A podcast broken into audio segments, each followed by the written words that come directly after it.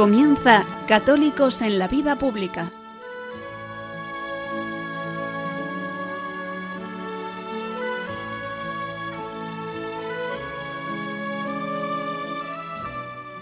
Un espacio dirigido en Radio María por Luis Zayas.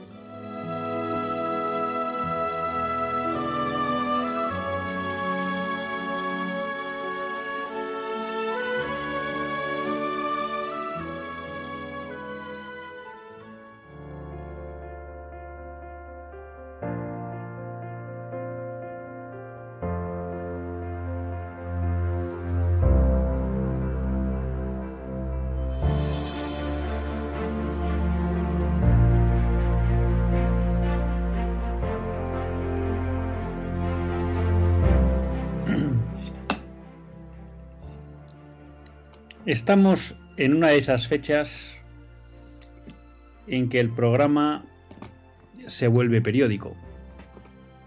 Estamos en esa semana grande para España y me atrevo a decir que para la Iglesia Universal, pero en especial para España, en la que celebramos la fiesta de la Inmaculada Concepción. Día grande para España porque es la fiesta de su patrona la Inmaculada Concepción, también patrona de la infantería. Y día grande para España porque la promulgación de ese dogma fue como la conclusión de una fe fuerte que los españoles tuvieron a lo largo de su historia. Y es que la Virgen no podía haber sido sino concebida sin pecado original. Y esa fe que tenían los españoles fue asumida por las instituciones del momento, las instituciones políticas, en ese caso la monarquía española, que jugó un papel muy importante también para hacer que ese dogma tuviera un reconocimiento por parte de la Iglesia. Hablar de la Inmaculada también en este programa que decimos que de alguna manera se va haciendo muchas veces cíclico es hablar del milagro de Empel. Y creo que quizá el milagro de Empel puede servirnos de revulsivo y de esperanza para la situación que vivimos hoy en España y en el mundo. Los soldados españoles, los tercios españoles, que se veían rodeados no sólo por las fuerzas holandesas protestantes, sino también por el agua. Recuerdan todos ustedes que para de alguna manera aprisionar, ¿no? aislar a los tercios españoles habían roto los diques y toda la zona alrededor del montículo de Empel había quedado anegada. Los pobres tercios españoles tenían prácticamente que irse metiendo en un pequeño montículo que quedaba a salvo de las aguas. Pero estaban rodeados. Y de alguna manera la sensación era de que lo que quedaba no era más que una derrota y un luchar hasta morir con honor, pero que no había posibilidades de victoria. Aún así, los tercios cumplieron con su deber y se prepararon para la defensa. Yo, en lo poco que he leído de los tercios y en el tipo que nos transmiten, el carácter tipo que nos transmiten de un tercio español, la rendición no cabía en su cabeza. El honor estaba por encima de ellos, y ellos, fieles a ese deber y a ese honor, se prepararon para la defensa. Diríamos que hicieron los deberes. No importaba el resultado, Importaba hacer lo que a uno le correspondía en ese momento, cumplir con su deber, luchar. En ese cumplimiento del deber aparece, mientras cavan una trinchera, una tabla. Una tabla en la que, como todos ustedes saben, está pintada la Inmaculada Concepción. Cualquiera, quizá, podría pensar que era un hallazgo sin importancia, Cualquiera podría pensar que esa tabla no tenía ningún valor. No fue así para los españoles del siglo XVI. Eran hombres de fe, de fe profunda, seguramente pecadores, como todos los católicos de la historia, y a lo mejor hasta poco practicantes, pero eran hombres de fe y sabían que la fe era verdadera. Y cuando ellos descubren esa tabla de la Virgen, entienden que eso significa que la Virgen está con ellos. Y eso provoca que suba la moral en todo el campamento de los tercios españoles. Y en ese magnífico cuadro de Ferrer Dalmau se, se organiza una, como representa ese cuadro, se organiza una procesión. Y se da gracias a la Virgen. Y de alguna manera tienen confianza en que habrá una intervención sobrenatural. Y efectivamente esa intervención se produce. Porque el río Mosa, si no recuerdo mal el nombre, se hiela. Y el que se hiele por la noche permite dos cosas. Una, que los navíos que acosaban a los tercios españoles quedan atrapados. Y segundo, permite que los tercios puedan salir y lanzarse al ataque, tanto de los navíos como del resto del ejército holandés, y que les derriben. Esa confianza que tuvieron los tercios españoles tuvo respuesta. Hoy quizá nosotros, muchas veces, los católicos españoles, los católicos del siglo XXI, podemos sentir esa misma sensación de aislamiento, de desesperanza que tuvieron al iniciarse la noche los tercios de Empel. No vivimos en unas situaciones fáciles, pero la vida de la Iglesia nunca ha sido fácil. No hay por qué pensar que estamos peor que otros en la historia. Ha habido muchos católicos en la historia que han tenido que dar su vida en defensa de su fe, que han tenido que dar su vida para poder simplemente practicar su fe, que han tenido que dar su vida para proteger a alguien católico también que era perseguido. Nos decía recientemente un sacerdote amigo, María o la Iglesia como María vive al pie de la cruz. Y al pie de la cruz está la persecución, al pie de la cruz está la incomprensión, al pie de la cruz está la maledicencia, al pie de la cruz está el ostracismo social. Es algo que conlleva el ser católico. Pero María en la cruz confió, confió en que eso no podía ser el final. Y esa confianza se vio refrendada con la resurrección. Nosotros, españoles, tierra de María, como llamaba San Juan Pablo II, no podemos perder la esperanza. Tenemos que confiar en que María protege a España y nos protege a nosotros. La Virgen María en Fátima, aquí cerca, nos dijo que por fin su inmaculado corazón vencerá. La Virgen María nos ha dicho muchas veces que aquellos que estén cerca de ella ella les protegerá, en especial en la hora de la muerte. Hace poco hablábamos de otra intervención de María clave en la historia de España a través de la Virgen del Pilar y su aparición a Santiago. Yo creo que esta semana es una semana para renovar la esperanza.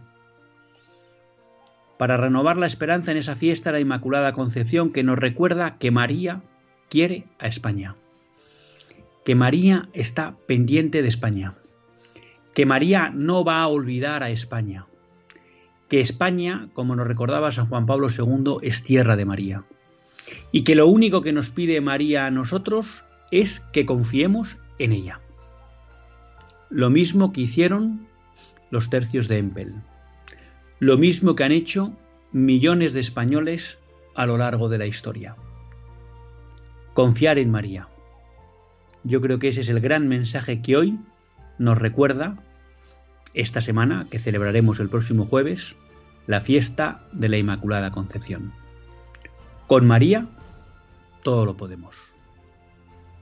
Por María a Jesús.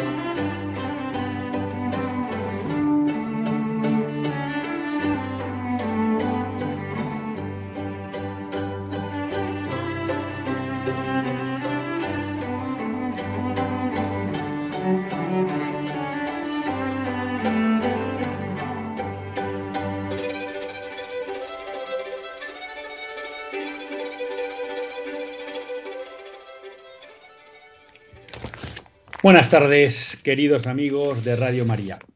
Un lunes más, este lunes 5 de diciembre, volvemos fieles a la cita con todos ustedes en los estudios de Radio María. Un lunes más para hacer este programa Católicos en la vida pública.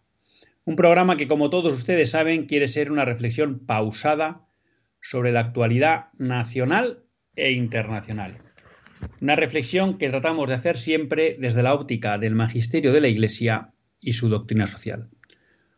Una Iglesia que no nos cansaremos de repetir que es madre y maestra. Y un lunes más, pues para afrontar esta semana, para nosotros tan querida, que es en la que celebramos la fiesta de la Inmaculada Concepción. Y bueno, pues para de alguna manera mantener la tradición del programa, pues hemos hecho, como siempre, referencia al milagro de Empel, ¿no? Porque, bueno, es un milagro que nos gusta, es un milagro que es el causante de que la Inmaculada Concepción pues, fuera designada patrona de los tercios españoles, luego con ello patrona de la infantería y con el tiempo patrona de, de España. Y es un milagro que nos gusta porque de alguna manera pues nos recuerda dos cosas que citábamos un poco en el editorial. Por un lado, pues esa atención que tiene siempre la Virgen María hacia España, ese cuidado con que nos que nos regala, con que nos agracia, y luego pues también esa fe fuerte, profunda, ¿no?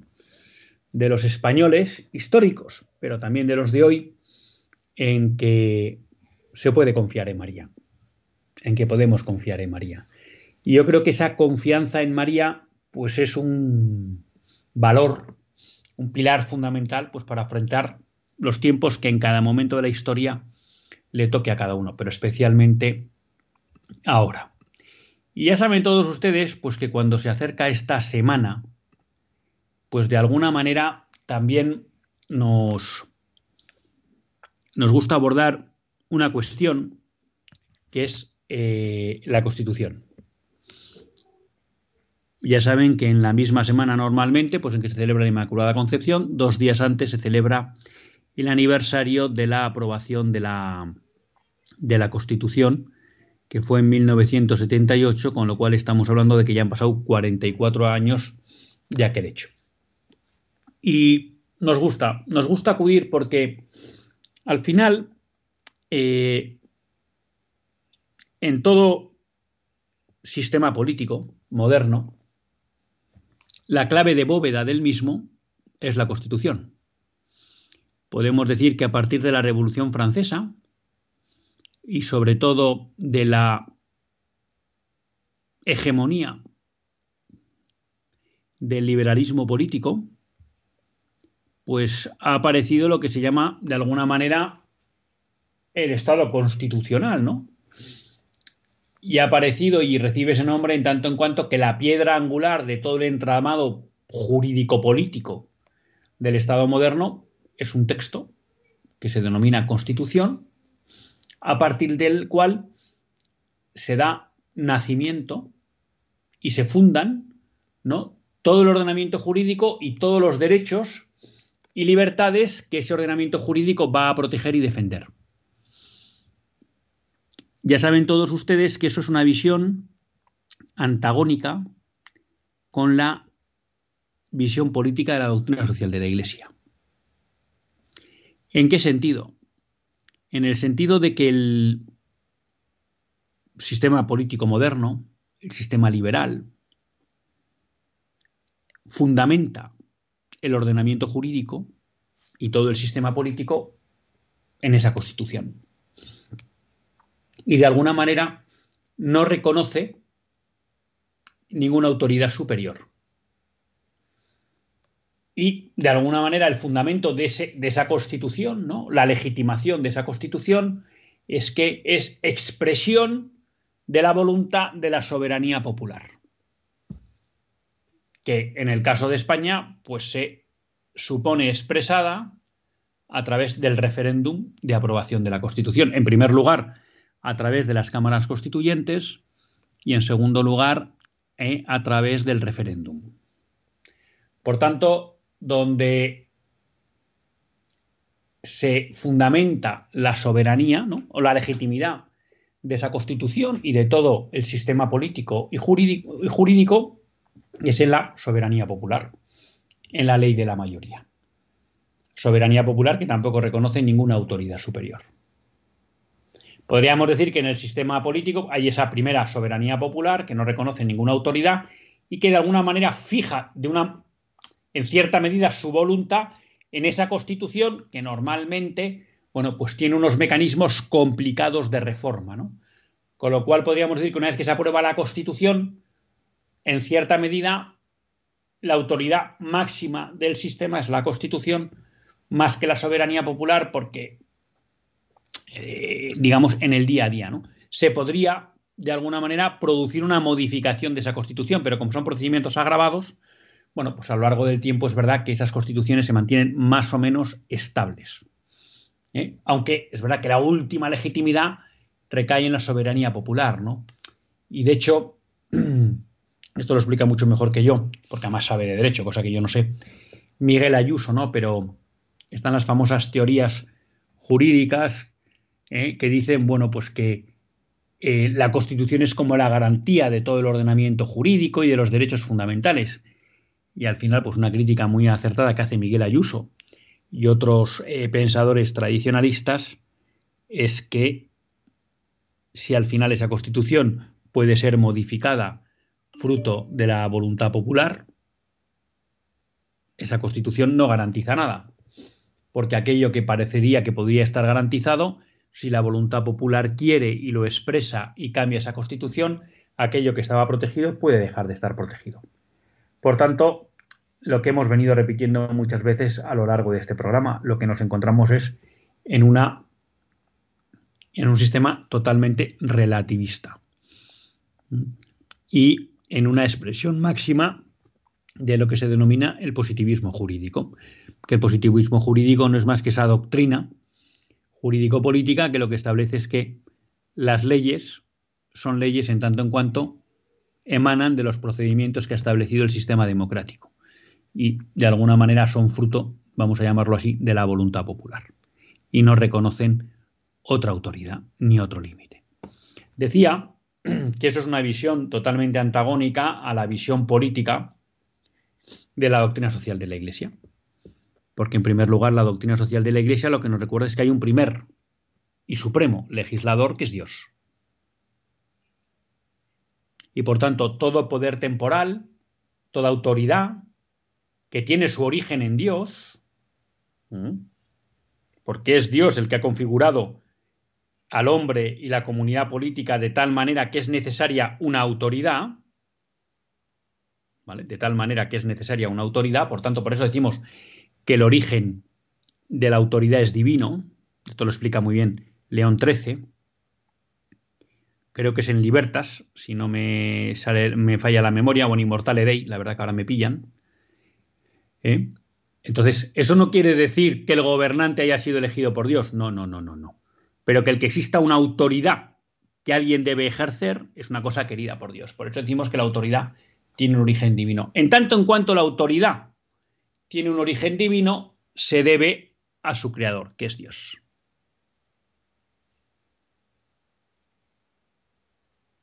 Y ese Dios, legislador supremo, ha establecido un orden en el mundo que los hombres pueden conocer a través de lo que denominamos el orden natural y la ley natural, que está escrita en el corazón de cada hombre. Por tanto, desde la concepción católica de la comunidad política,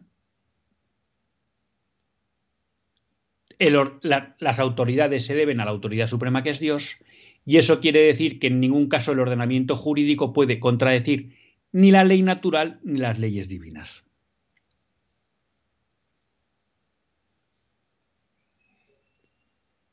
Esta es la cuestión.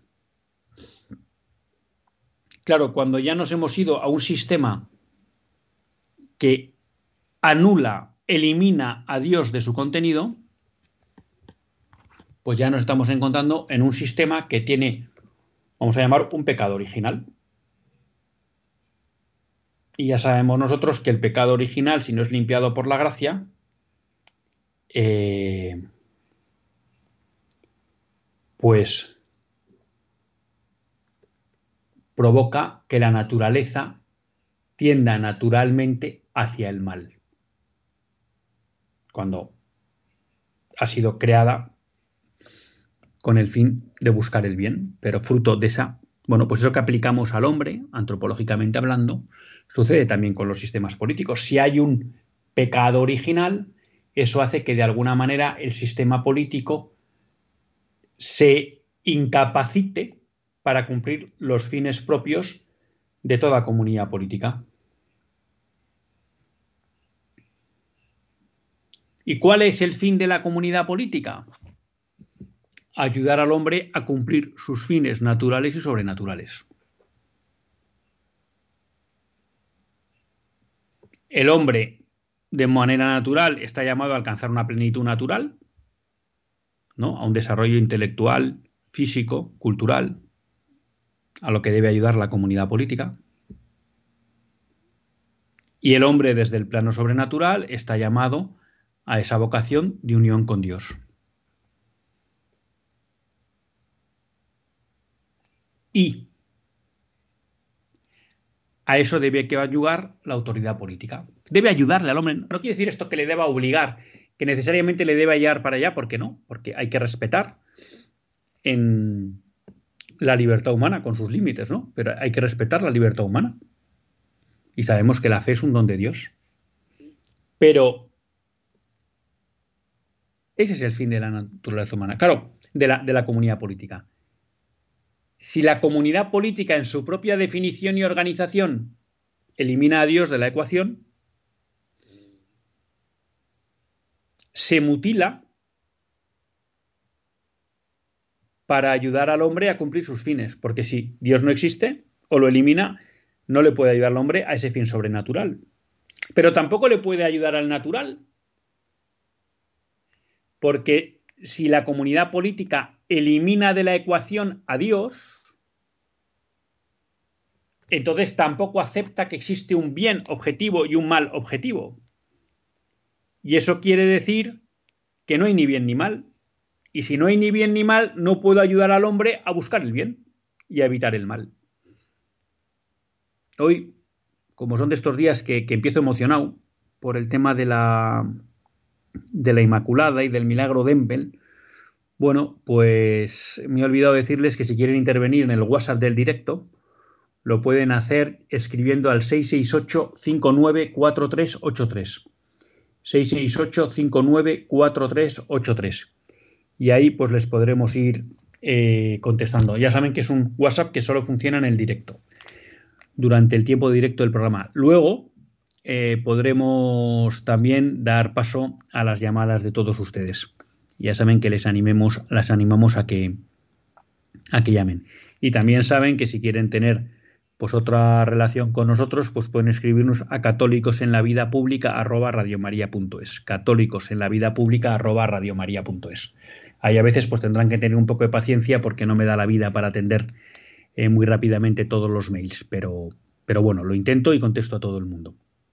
Entonces les decía, bueno, pues que, que, ahí aparece, vamos a llamarlo así, un pecado original en el sistema político.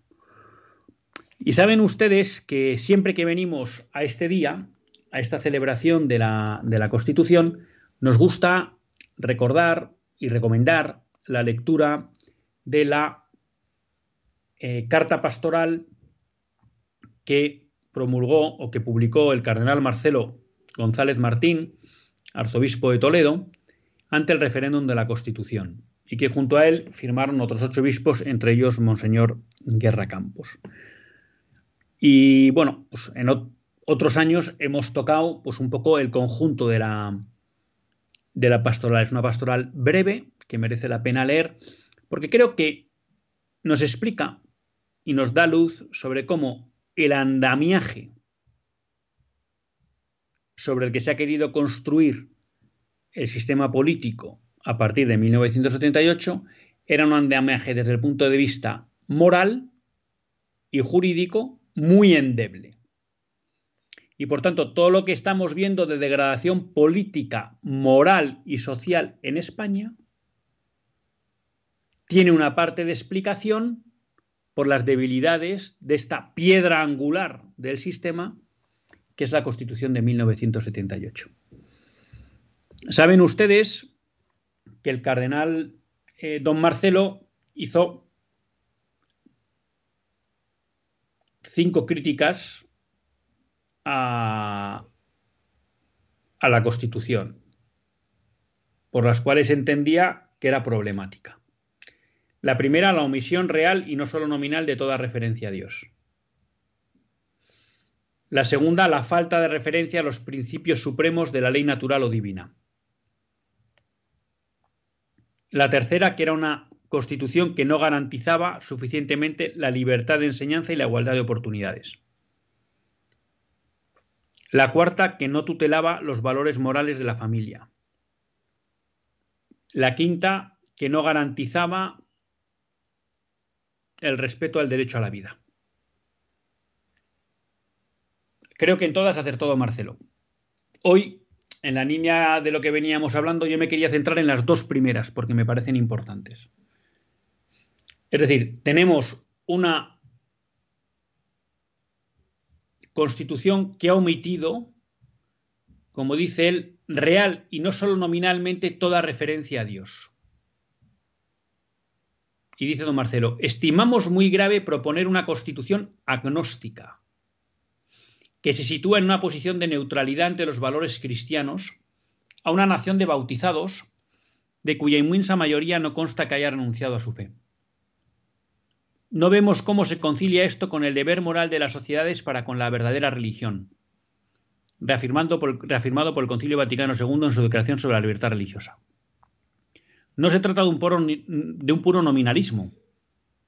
El nombre de Dios, es cierto, puede ser invocado en vano, pero su exclusión puede ser también un olvido demasiado significativo. Yo creo que este es un punto clave que debemos entender todos los católicos y todas las personas de sentido común. Hay un libro muy interesante de Scott Hahn que hemos, que hemos glosado en este programa, eh, que trata sobre esta cuestión. Ahora no me viene el título a la cabeza. En el que él explica cómo es necesaria la verdadera, la religión verdadera, o sea, no cualquiera, la religión verdadera para un verdadero progreso de las sociedades. Y para que la comunidad política efectivamente pueda ayudar a las personas a cumplir sus dobles fines naturales y sobrenaturales. Y él lo va explicando primero desde el punto de vista de que, por un lado, la religión, ¿no? Es una virtud natural del hombre. Todo hombre es consciente, por mera razón, puede llegar a ser consciente, porque algunos no llegan, pero puede llegar a ser consciente por mera razón natural de que hay un creador. Y que por tanto a ese creador se debe. Porque ese creador es el que le ha dado todo. La creación y la vida. Y por tanto, esa virtud de la religión le lleva naturalmente a querer devolver eso que ha recibido. Este querer devolver, lo explicarían mejor otras personas con más formación, eh, se, se encarna o se enmarca, perdón, dentro de la virtud de la piedad, que es la que hace referencia tanto del hombre hacia Dios, como de los hijos respecto de los padres, como de los miembros de una nación respecto de la patria. La virtud de la piedad, que está dentro, si no recuerdo mal, de la virtud de la justicia. Pero claro, si la virtud de la justicia es dar a cada uno lo suyo, y por tanto estamos, nos movemos en un ámbito en el que podemos recompensar o dar la contraprestación adecuada a aquello que recibimos, la piedad tiene una característica especial y es que el que ha recibido no puede devolver lo recibido. Nunca podrá hacer justicia a lo recibido. ¿Eh? Nosotros nunca podremos hacer justicia a nuestros padres por habernos dado la vida. Hagamos lo que hagamos en nuestra vida. O sea, nada compensará ese don tan grande que hemos recibido que es la vida. lo mismo pasa con Dios y lo mismo hacia la patria. Por eso se les llama la de piedad. Entonces la virtud de la religión pertenece a ese conjunto de virtudes de la piedad. Y ese es un movimiento natural del hombre. A volverse hacia Dios para darle gracias a ese, a ese Dios creador. Por tanto, ya desde el punto de vista natural, resulta bastante ilógico e incoherente que un ordenamiento jurídico, sea el que sea, en este caso nuestra Constitución, no entienda que el hombre tiene unos derechos hacia, unos deberes hacia Dios. Y que la sociedad, por tanto, tiene unos deberes hacia Dios. Si a eso le juntamos que hay una religión verdadera, claro, el hombre como explica la doctrina de la Iglesia, tiene el deber de encontrar la verdadera religión. Esa falsa idea que nos han metido de que la libertad religiosa es que yo me puedo ir a la religión que quiera, no, no, no es así. No, no, no es así. Desde ese punto de vista no hay libertad religiosa. Es decir, el hombre tiene el deber de buscar la religión verdadera. La libertad religiosa lo que busca es, uno, proteger esa búsqueda. Es decir, que el Estado, las autoridades, no impidan al hombre buscar libremente la religión verdadera. Esa es la verdadera libertad religiosa. Reclamar que el Estado no puede impedir al hombre buscar la religión verdadera ni practicarla. Y hay un segundo nivel de la libertad religiosa ya no en un orden moral, sino en un orden jurídico, y es que, bueno, que la libertad religiosa también implica que en tanto en cuanto no sea perjudicial para el bien común, como explica el catecismo de la Iglesia Católica, se debe dar libertad a aquellos que profesan religiones, libertad en el ámbito jurídico, a aquellos que profesan religiones que no son la verdadera no se les debe perseguir. ¿Mm? El catecismo siempre marca que esa libertad religiosa de orden jurídico ¿no? tiene una limitación que es el bien común. Pero el concepto, vamos a llamar, eh, preeminente de la libertad religiosa es que los estados no pueden impedir al hombre buscar la religión verdadera.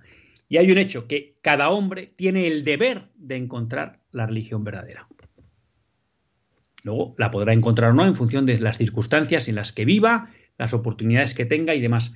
Pero no hay que entender nunca, como nos vende el liberalismo y el modernismo, que la libertad religiosa quiere decir que yo puedo elegir la religión que quiera. No, no, no, yo tengo que elegir la buena, la verdadera. Y debo empeñarme en conocer e identificar cuál es la verdadera para adherirme a ella. ¿Mm? Entonces, claro, eh, que el Estado en el caso de España, especialmente, porque como explica eh, el cardenal don Marcelo, estábamos hablando en los años 70 de una sociedad ampliamente católica. Y no solo eso, veníamos de un Estado confesional, es decir, que reconocía que existía, reconocía institucionalmente que la, que la Iglesia católica era la fe verdadera, que la fe católica era la fe verdadera, y la asumía, que se le plantear al pueblo español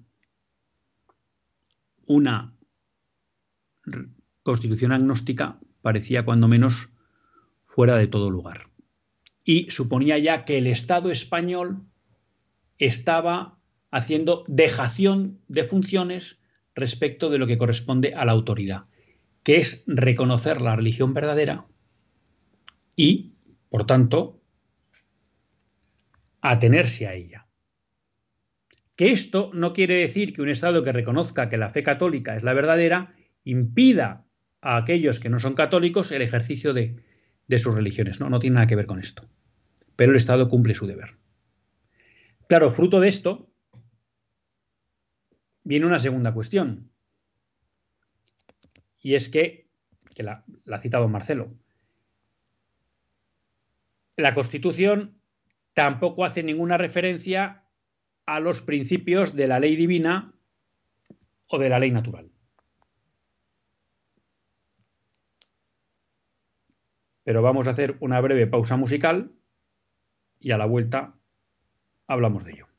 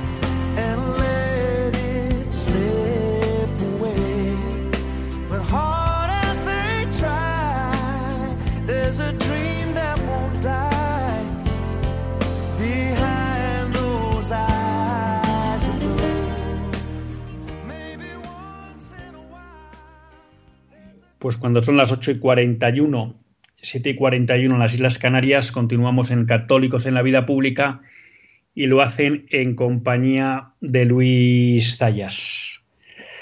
Les recuerdo que si quieren intervenir pueden llamar al 91 005 9419. 91 005 9419. Tengo aquí varios WhatsApp que voy a contestar ahora, pero quería acabar con, esta referencia que estaba haciendo al segundo punto que criticaba don Marcelo, ¿no? Porque decía, bueno, es verdad que si uno no reconoce a Dios, parece difícil que reconozca la ley natural. Pero se podría dar el caso. Oigan, mire, yo no soy agnóstico, mm, bueno, no agnóstico, creo en Dios, pero no creo en ninguna religión, creo que hay un creador, simplemente por la razón, pero no creo en las religiones, pero por tanto creo que hay un orden natural y que hay un límite que nosotros como políticos, como legisladores, no podemos transgredir, que es la ley natural. Bueno, pues se podría haber dado ese caso que al menos en la Constitución se hiciera una referencia a que hay un orden moral objetivo que podemos descubrir en la naturaleza de las cosas, en el orden que vemos en la creación, en el orden que vemos en el hombre. Pero la Constitución española tampoco da ese paso. Con lo cual también se incapacita doblemente para ayudar al hombre a alcanzar esa plenitud natural. Porque ya de sí el sistema político español asume que no hay un bien que mostrar y hay un mal que impedir, que no hay una virtud que promover y no hay un vicio que perseguir. Y lo de perseguir en comillas, porque no quiere decir eso que a todo el mundo que haga algo vicioso haya que meterle en la cárcel ni ponerle una multa. Pero que culturalmente como sociedad vamos a promover determinados comportamientos y vamos a eh, desanimar otros comportamientos. Bueno, entonces estas son las grandes fallas de nuestra Constitución que explican por qué hoy estamos en la sociedad que estamos, donde falta y brilla por su ausencia la virtud, y ya no solo es que el vicio esté presente, sino como muchas veces nos explica Juan Manuel de Prada en sus brillantes columnas en ABC, es que hoy nos presentan el vicio como virtud. Y no solo como virtud, sino como derecho. Y no solo como derecho, sino como derecho legal.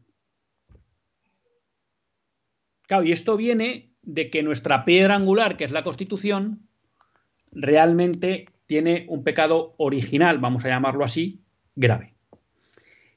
Pero por aquello de, porque luego podemos seguir hablando si no, y si alguno se, anima a llamar, tenemos aquí algunas llamadas, algunos mensajes.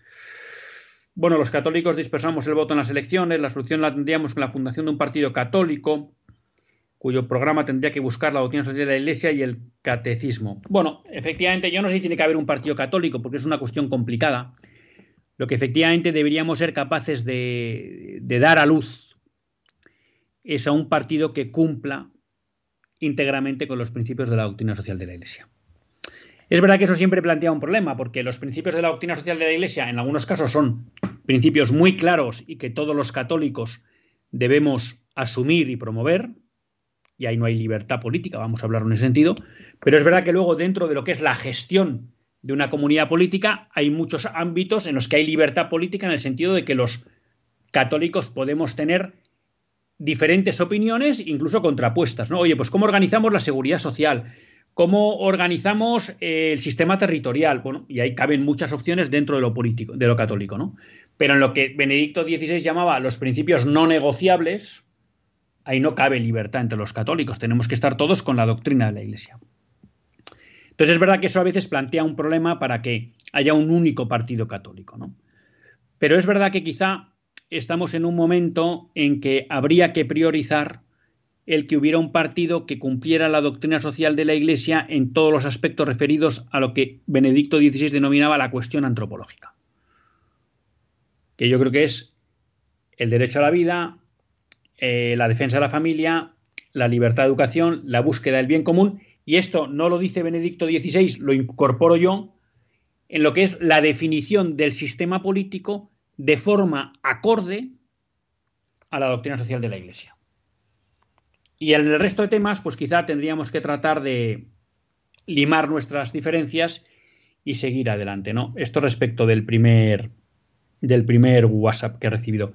El segundo me mandan, Ayuso inaugura el Belén de la Puerta del Sol. España no se entiende sin sus raíces cristianas. La verdad, bueno, pues que he tenido ocasión de ver ese vídeo de Isabel Díaz Ayuso presentando el nacimiento en la Puerta del Sol, creo que es, en la casa antigua Casa de Correos. Y la verdad que, bueno, pues que es un, es un discurso magnífico.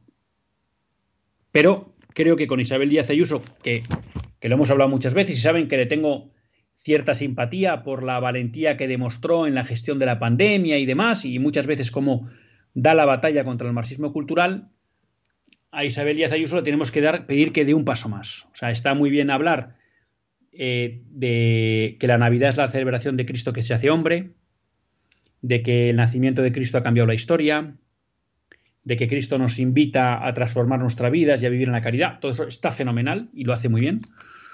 Y lo que dice es verdad. Incluso tiene mérito desde el punto de vista de que es una política que hasta donde yo sé, ella personalmente no se declara creyente, no, no es para nada hostil a la Iglesia Católica, pero no se declara creyente. Creo que alguna vez ha comentado que perdió la, fe en la juventud. Ojalá pues Dios le conceda el don de recuperarla y rezamos por ello. Pero creo que también como católicos le tenemos que pedir más. No basta con, con presentar un nacimiento en sol. Lo que hace falta es derogar aquellas leyes que son injustas, por ejemplo, la ley LGTBI de Madrid, la ley trans de Madrid. Hay que dejar de financiar con dinero público el asesinando niños a través del aborto. Hay que dar más pasos ahí. Isabel Díaz Ayuso sí los da en la libertad de educación, pero no acaba de eliminar el adoctrinamiento LGTBI en los colegios fruto de las leyes de la Comunidad de Madrid. Ha hecho un plan de apoyo a la familia, pero prácticamente lo ha centrado en la financiación de la fecundación in vitro, bueno, pues yo creo que ahí se ha equivocado Isabel y debería dejar esa zona y, dar más ayudas que también da a las familias jóvenes y también a las no jóvenes. Porque uno ya no es tan joven, pero tiene hijos pequeños. Y de repente simplemente por edad, pues no entra en las ayudas que establece Isabel Díaz Ayuso. Entonces, aplaudo la iniciativa de Isabel Díaz Ayuso, pero creo que le tenemos que pedir un poco más. No nos debemos quedar solo en las, en las palabras. Eh, José Ramón. Eh, bueno, aquí una, persona me comenta pues una experiencia ¿no? que tuvieron ellos ya, allá en 1978, cuando en un viaje a Roma, pues uno de los padres pasionistas que les predicaba, pues habló de una constitución diabólica. Bueno, pues y que eso causó escándalo. Bueno, efectivamente, esta pastoral de don Marcelo en su momento causó escándalo. Pero el tiempo le ha dado la razón. A veces nos escandalizamos. A veces no nos gusta ir contracorriente. A veces a todos, eh, a mí me pasa mucho, pues nos incomoda tener que ir contra la mayoría o significarnos. Pero bueno, pues eso es a veces, digamos, una reacción natural que nos pasa a todos, pero bueno, que tenemos que vencer y sobre todo pedir la gracia. A mí una cosa que me llama la atención, creo que se lo escuchaba o se lo leía el otro día a Monseñor Munía, y si no que me perdone, ¿no? Que él decía que rezaba, no, no, sí, se lo oía él, pero yo creo que él lo decía de la Madre Teresa de Calcuta. Creo que era así, ¿no? Que la Madre Teresa de Calcuta rezaba para que Dios le permitiera ser fiel a él, ¿no? Bueno, pues yo creo que es lo que hay que pedir en estos momentos, ¿no? Y siempre, pues que nos permita ser fiel a Dios, a su iglesia, a su enseñanza. Tenemos por aquí otro WhatsApp. Bueno, es uno de ánimo, que lo agradezco también. Y luego, aquí hay una persona que, yo creo que me estima demasiado, porque me dice, desearía por favor que nos diera sus sabios consejos para cristianizar a nuestros hijos y a nuestra sociedad. Bueno, lo de sabios, me perdona, pero no, no creo que me lo pueda asignar. Y, bueno, me cuesta mucho esto de dar consejos, pero por aquello de, que como estamos en familia, pues ustedes me perdonarán si, no les convence, ¿no? Educar a nuestros hijos. Vamos a ver. Educar a nuestros hijos. Yo, hay un libro que me gusta mucho de Franco Membrini, que es un miembro de Comunión y Liberación y que tiene un libro sobre educación, y que lanza una idea que a mí me parece muy importante o y muy útil, ¿no? Yo creo que para educar a nuestros hijos, la principal función que tenemos que hacer como padres, abuelos, es que ellos vean que nosotros vivimos de forma coherente el amor a Cristo y a su iglesia. Es decir, que todo aquello que le estamos proponiendo nosotros como, como forma de vida, que es en el fondo amar a Cristo y desde ese amor ser fiel al camino que nos propone Cristo y su Iglesia, lo vean en nosotros. Si ellos ven que nosotros somos un modelo coherente de eso que les proponemos, antes o después eso tendrá efecto. Y él dice una cosa más que me parece muy interesante. Dice, y no les importará que ustedes fallen porque verán que si se levantan y siguen adelante tratando de ser coherentes, verán que eso es lo que configura su vida. Y entonces ellos se adherirán a eso que ustedes les muestran y les proponen.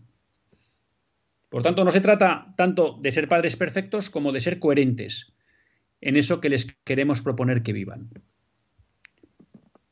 Junto a eso, claro, pues está esa famosa eh, anécdota que cuentan de San Juan Pablo II, que él pues siempre se quedó muy impresionado de ver a su padre rezando de rodillas, ¿no? Por las noches, cuando se iba a acostar, por las mañanas, cuando él se levantaba y su padre ya estaba rezando, ¿no? Si decimos a nuestros hijos que recen y no nos ven rezar, no rezarán. Si les decimos a nuestros hijos que los sacramentos son importantes, pero no vamos nunca a los sacramentos ni, ni vamos con ellos, pues no se lo creerán. Si les decimos a nuestros hijos que no mientan, pero nos pillan mintiendo, pues no se lo creerán. Entonces, claro que luego yo creo que hay que hacer carne hay que encarnar en nuestra vida diaria pues esa, esa vida de oración, de rezar todos en familia en un momento dado, o el rosario, o por la noche, ir juntos a misa el domingo, y si se puede ir más días juntos mejor.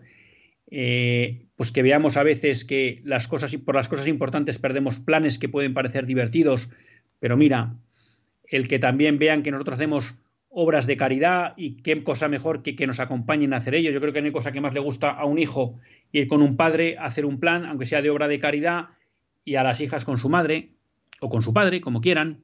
Entonces, hay que encarnar eso, pero tienen que ver en nosotros que somos un modelo coherente. La verdad es que se me apaga el programa, no me da tiempo para más, pero bueno, si no, otro día me, me lo recuerdan lo intentamos desarrollar un poco más. Para la sociedad, creo que es parecido. Es decir, tienen que ver en nosotros un testimonio coherente, uno. Dos, tenemos que aprovechar siempre con la prudencia todas las oportunidades para defender a la Iglesia o para hablar de Cristo. Eso no se trata, no quiere decir que estemos todo el día hablando de eso, sino que cuando alguien ataca a la Iglesia, pues a lo mejor nosotros tenemos que salir a defender. Bien, en buen plan, pero a defender. Cuando alguien no entiende algo de la religión o ataca a Cristo, pues a salir nosotros a hablar de Cristo, a proponer. Eso en primer lugar. Y luego creo que un elemento muy importante en la evangelización hoy con aquellos que no son nuestra familia es que vean que somos personas que nos preocupamos por ellos. Si la gente en el trabajo, nuestros amigos y demás, entienden o ven que nosotros somos unas personas que estamos preocupados por ellos porque vemos que un día vienen más bajo, que te pasa, que tienen una cierta preocupación, oye, ¿qué te pasa? Y que ven que nos interesamos de verdad por ellos, creo que ahí se va generando un clima que puede hacer que en un momento dado se abran a nosotros o nos abran la puerta para que le podamos hablar de cuestiones espirituales y les acerquemos a Dios. Entonces creo que hoy en día el que la gente perciba que nosotros nos preocupamos por ellos de verdad puede ser la puerta para que, junto con nuestra coherencia de comportamiento, ¿no? en nuestra vida, en todos los ámbitos, se abra un día esa puerta para, para hablarles de Cristo. No me queda tiempo para más, más que para, bueno, agradecerles a todos los que han escrito los WhatsApp, porque han sido seis, no tengo los nombres de todos, solo tengo el de José Ramón. Agradecerles, pues, que hayan, se hayan animado a, participarles en el, a participar en el programa. Animarles a que en el futuro, pues también, como hacen otros días, hoy no sé si es que les he pillado de puente y les he pillado más despistados, también se animen a llamar al programa y a que sigan escuchando Radio María a todas horas y que disfruten de la celebración de la Inmaculada, esa fiesta tan española. Hasta el próximo lunes, si Dios quiere, que Dios les bendiga.